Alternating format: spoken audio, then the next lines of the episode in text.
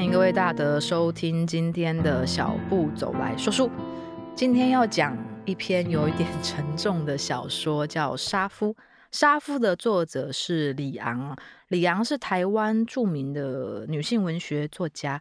她有一个姐姐叫施淑清，他们两个都是有名的作家。李昂今年七十岁，她在一九八三年发表了她的代表作。也就是让他成名，可以说是全世界的杀夫。杀夫顾名思义，就是在写一个女生遭受丈夫的家暴，那小时候遭受家族不平等的待遇，积压已久的情绪在一瞬间爆发，所以做出了杀夫这个轰动嗯全社会的事情。而且最可怕的是。《杀夫》是经由真实事件改编的，李昂是拿一个新闻去改编的，所以《杀夫》一开始呢，前面第一个大段落，因为这是中篇小说，所以分了很多个段落。他一开头就写“叉叉年叉月叉日讯”，一开始就放了几篇仿照新闻的那个样子哦。他前面是这样写的：一对住入城北角陈错的夫妇。男性是陈江水，四十多岁，以杀猪为业。妻陈林氏年二十余。某日，陈林氏突然以丈夫杀猪用的屠刀谋害亲夫，肢解尸体，将尸体斩为八块，装至藤箱中，企图灭尸。信赖格林警觉，及时发现报警。问何以杀夫？陈林氏回答：丈夫对她太凶狠残暴，每日喝酒赌博。回来打骂她作乐，知道他害怕见人杀生，还强带他至屠场观其杀猪。事发之日，丈夫带回来一把屠刀，状极凶恶，恐不利于他。天亮似丈夫熟睡后，她即以所见的屠宰方法，将丈夫像杀猪一样的肢解了。想他一生残害猪只不计其数，也算为了生灵报仇。按陈林氏公词，于情于理皆不合。自古以来，有道无奸不成杀。陈林氏之杀夫，必有奸夫在后指使，有待有关当局严查。又有谓陈林氏神经有病，久看丈夫杀猪，得一种幻想恐惧而致杀夫。但谋杀亲夫乃是社会道德问题，岂能以神经患病为由加以宽恕？还待当局严加办理此案，以息舆论，匡正社会风气。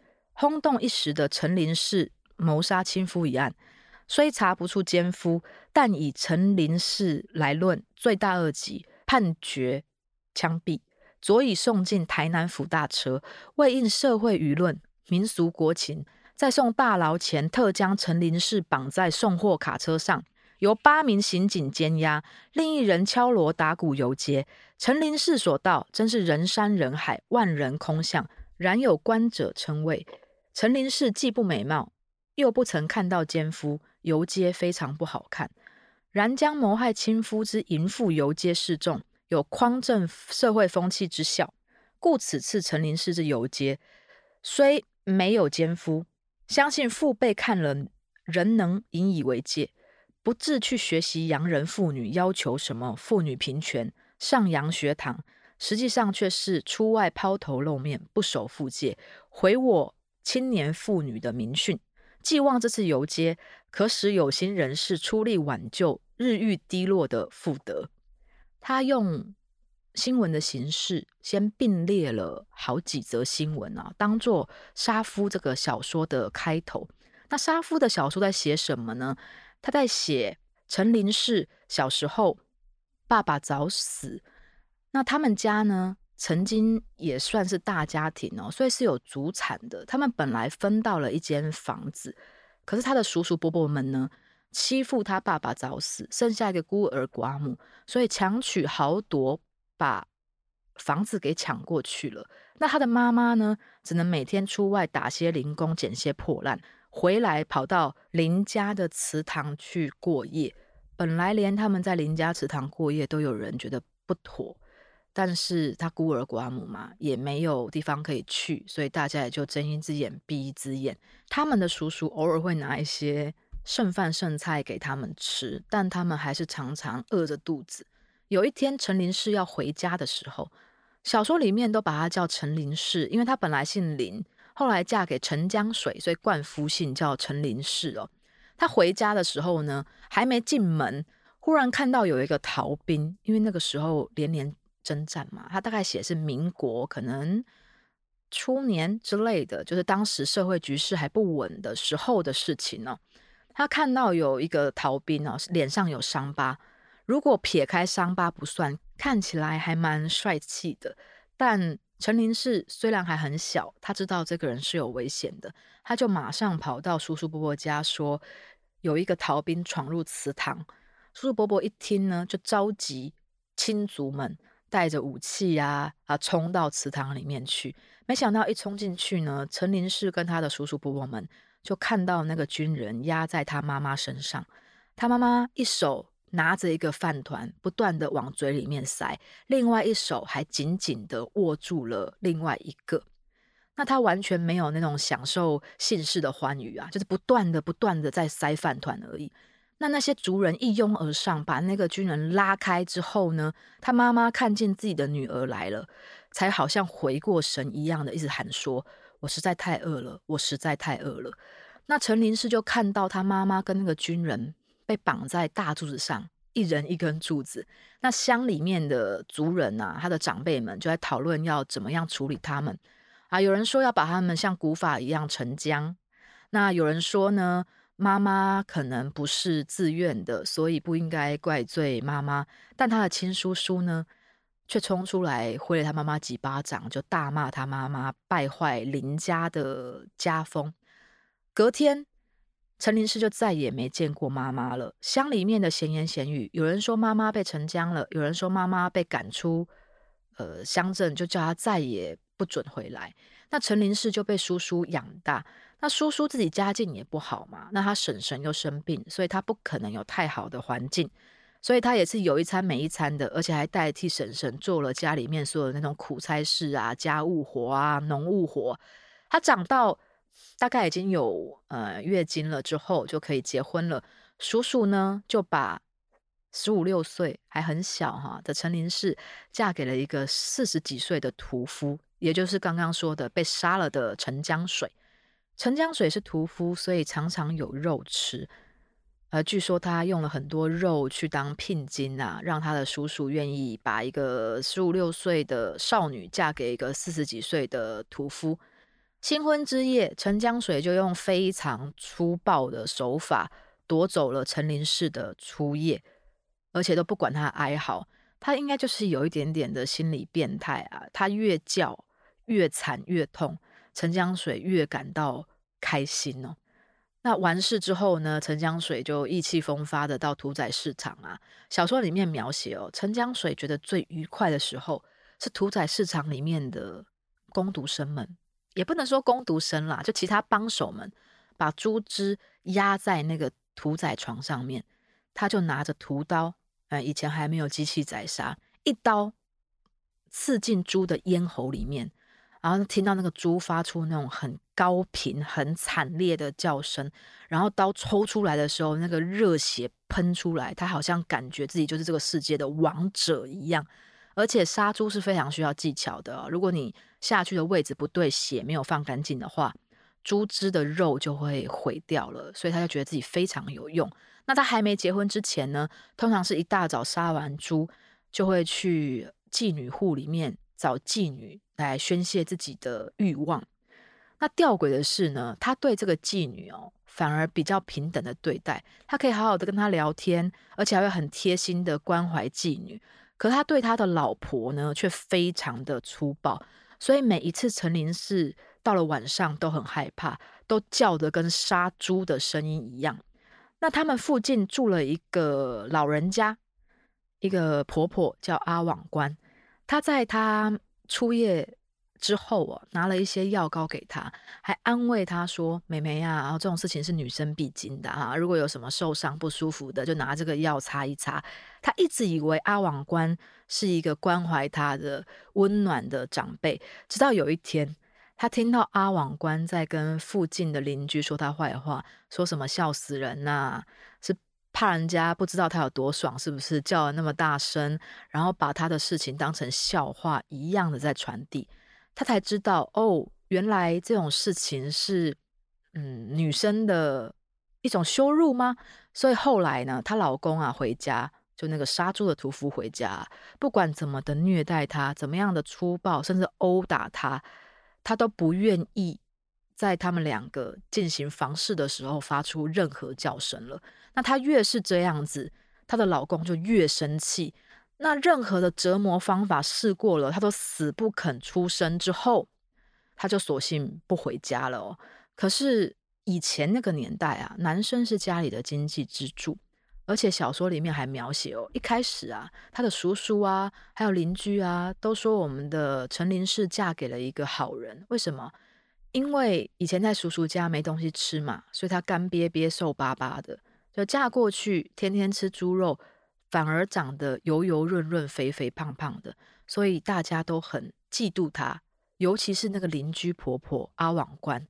他不但说他坏话，还绘声绘影的把他妈妈跟那个军人的事情啊渲染出去，还说果然啊，他就是他妈妈的女儿啊，就是比较风骚啊，喜欢呃做这种事情啊，然后喜欢很夸张的表现这样子。小说里面也有描写到阿网官啦，啊，他跟他的媳妇并不是太融洽，因为他媳妇是有工作能力的，所以阿网官家里面的经济反而要仰仗媳妇。所以阿网官觉得自己很委屈哦，甚至跟媳妇发生争吵。虽然儿子狠狠的揍了媳妇，阿网官还是委屈到想要上吊自杀。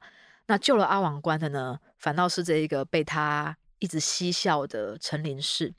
可是这个事件之后呢，嗯，也没有改变阿网官对于陈林氏的这种嘲讽。陈林氏觉得很奇怪，直到有一天晚上哦。她的老公又想要性虐待她的时候啊，她受不了，往外一跑，才发现原来阿网官每天晚上都会在他们的屋外偷听他们做人与人的连结，所以阿网官这个角色其实也是非常的令人嗯觉得当时的女性的确非常的可怜哦，因为阿网官的老公应该是很早就离开了，所以她反而是有点暗恋。邻居的屠夫，所以他对陈林氏充满了敌意。那后来呢？因为陈江水哦，在陈林氏身上得不到快感，就索性不回家了。但陈江水不回家，陈林氏就没有饭吃，所以陈林氏饿到受不了了，就拿陈江水在他们两个结婚初夜过后给他的红包，去养了一群小鸡。想说啊，可以吃鸡蛋啊，可以干嘛的？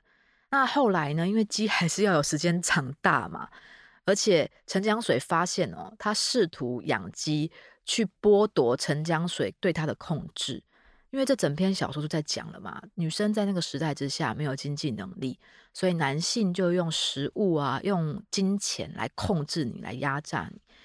他发现自己的这个能力要被剥夺的时候，一气之下就拿那个屠刀啊，把那些。小鸡小小鸭给给乱刀砍死了。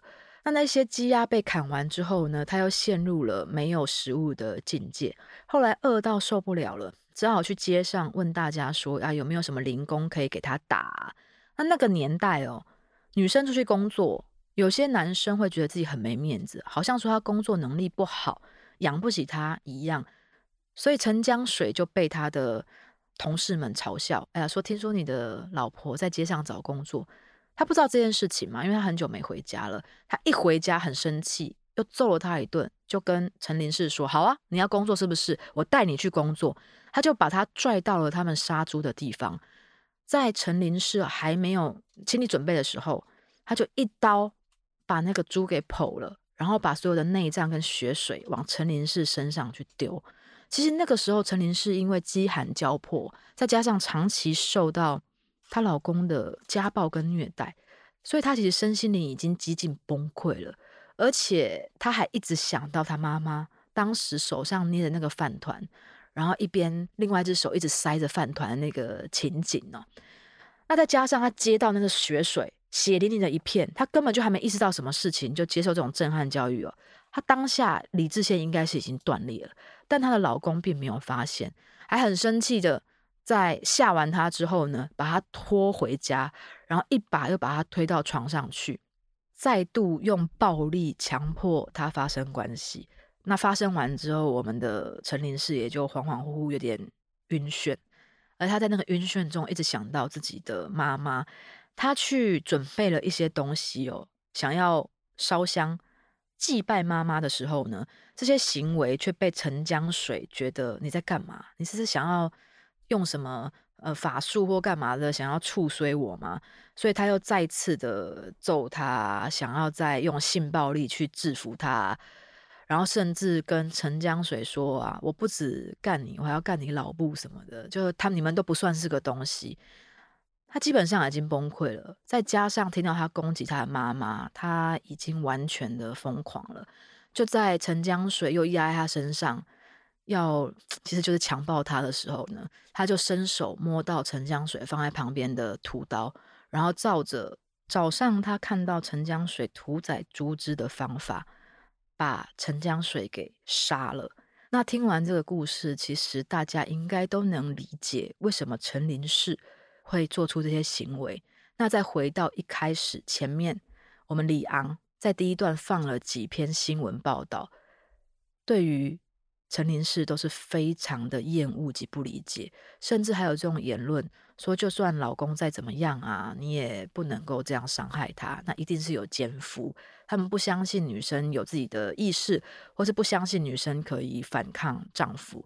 在民国七十二年，李昂出版。这篇小说的确是惊天动地哦。越保守的时代，想要反抗的时候必须越激进，所以他用了一篇这么可怕的小说来向这个社会叙述那个时代。纵使已经到民国七十二年了，还是有很多男女不平等。像那个时候，我都还没出生嘛，那我爸妈是同事，他们明明做一样的事情。诶，他们两个没有做一样的事情啊，不同部门啦。但如果同一个部门的男生女生做一样的事情，女生的薪水就是会比男生低，而且他们觉得理所当然。我爸妈在跟我讲这件事情的时候，我都是满头问号。你们怎么会觉得这种事情是理所当然的？